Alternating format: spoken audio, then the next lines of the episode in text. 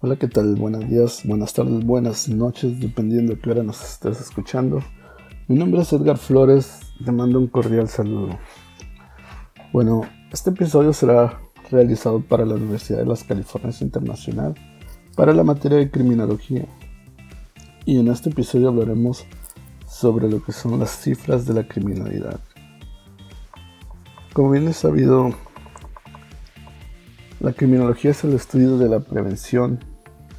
Es una ciencia que tiene como objetivo el estudio del delincuente, así como todas las personas que pueden ocasionar un delito. Busca la manera de prevenir estos delitos, la conducta que implica el delito o criminalidad.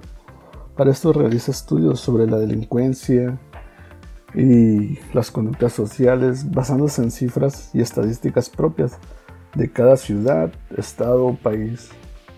Entre estas cifras y estadísticas figuran cuatro principales, conocidos como la cifra dorada, la cifra negra, la cifra oficial y la cifra real, de las cuales platicaremos un poco a continuación.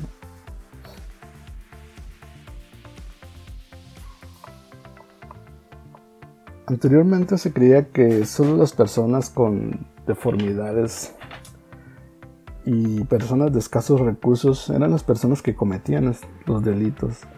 Solo personas que carecían de, de recursos eran las personas que se dedicaban a delinquir, puesto que son los que tenían necesidad.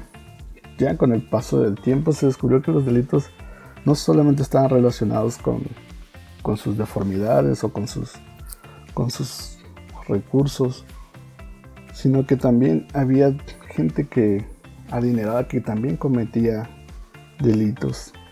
Gentes en grandes puestos que también cometían diferentes tipos de delitos, pero también cometían actos delictivos y no tenían nada que ver con la deformidad de su cabeza o, o sus recursos, sus escasos recursos. No, no tenía nada que ver con eso.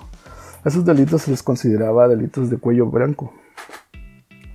Tiempo después se clasificaron estos delitos por cifras dependiendo de ciertos factores. La primera cifra es la cifra dorada. La cifra dorada de la criminalidad son las conductas antisociales y delitos cometidos por quienes cuentan con un estatus privilegiado en el ámbito socioeconómico y político evadiendo la justicia, como pueden ser los políticos, empresarios, artistas o entre otros. Claro ejemplo está pues todos nuestros presidentes, todos nuestros expresidentes que han hecho y deshecho con el país y siguen impunes. es un claro ejemplo de, de lo que sería la cifra dorada. Todos esos grandes empresarios que cometen delitos y que hacen y deshacen y nunca son castigados. La segunda clasificación es la cifra negra de la criminalidad y consiste en el grupo de delitos sobre los cuales las autoridades no tienen conocimiento. En su defecto tienen conocimiento pero no se ven plasmados en las cifras y estadísticas oficiales. También se les denomina criminalidad oculta. Y esta es de las más comunes entre nosotros, es la que vemos en las calles a cada rato.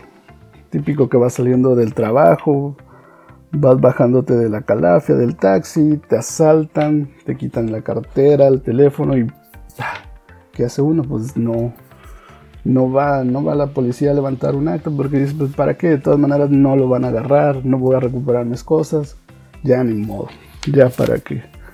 Eso es muy seguido y eso es a lo que se le denomina la cifra negra.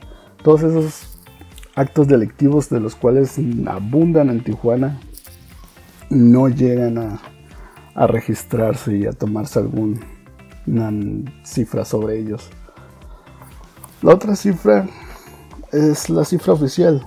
Son cifras que, que son el número de conductas ilícitas de infractores que aparecen en las estadísticas oficiales. Son las que sí se, sí se registran, sí se llevan.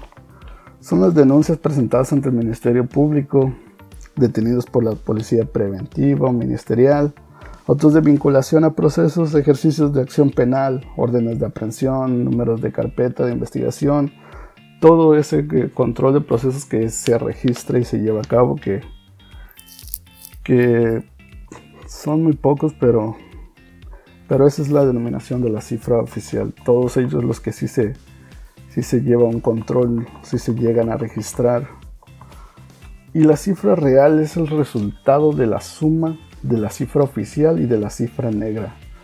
Y son los, las infracciones o delitos que realmente se han cometido.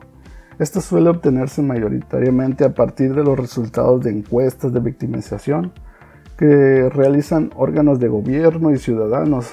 A pesar de lo complejo que resulta obtenerla, es fundamental para las políticas de seguridad y prevención, al menos con un aproximado numérico lo suficientemente cercano como para conocer el alcance real de la delincuencia. A veces es impresionante los números que se llegan a obtener en esas cifras debido a que es la verdadera realidad de las cosas, lo que en verdad está pasando. Es por eso que se llama la cifra real de la delincuencia. Que cabe destacar que muy pocos, muy pocas veces se hace. De hecho, en la actualidad muy pocos estados de la República proporcionan públicamente estadísticas en cuanto a sus índices de criminalidad. Dentro de ellos podemos mencionar el Estado de México, el Estado de Sinaloa, lo que antes era el Distrito Federal, la CDMEX. La información estadística sirve también para establecer diagnósticos precisos sobre el problema de la inseguridad pública. Es necesario conocer el fenómeno para poder combatirlo y tener una visión clara de esta problemática. Pero pues últimamente no, no es Parece que eh, se hace lo, contrario. El gobierno en vez de estar buscando buscando cómo solucionar, son los que a veces crean el problema y son los que originan el problema, pero bueno. Bueno, esto fue una breve plática, un breve podcast de criminología sobre la cifra negra y la cifra dorada de la criminalidad. Mi nombre es Edgar Flores, espero que te haya gustado, fue un placer, mucho gusto y que tengas mucha salud. Bye.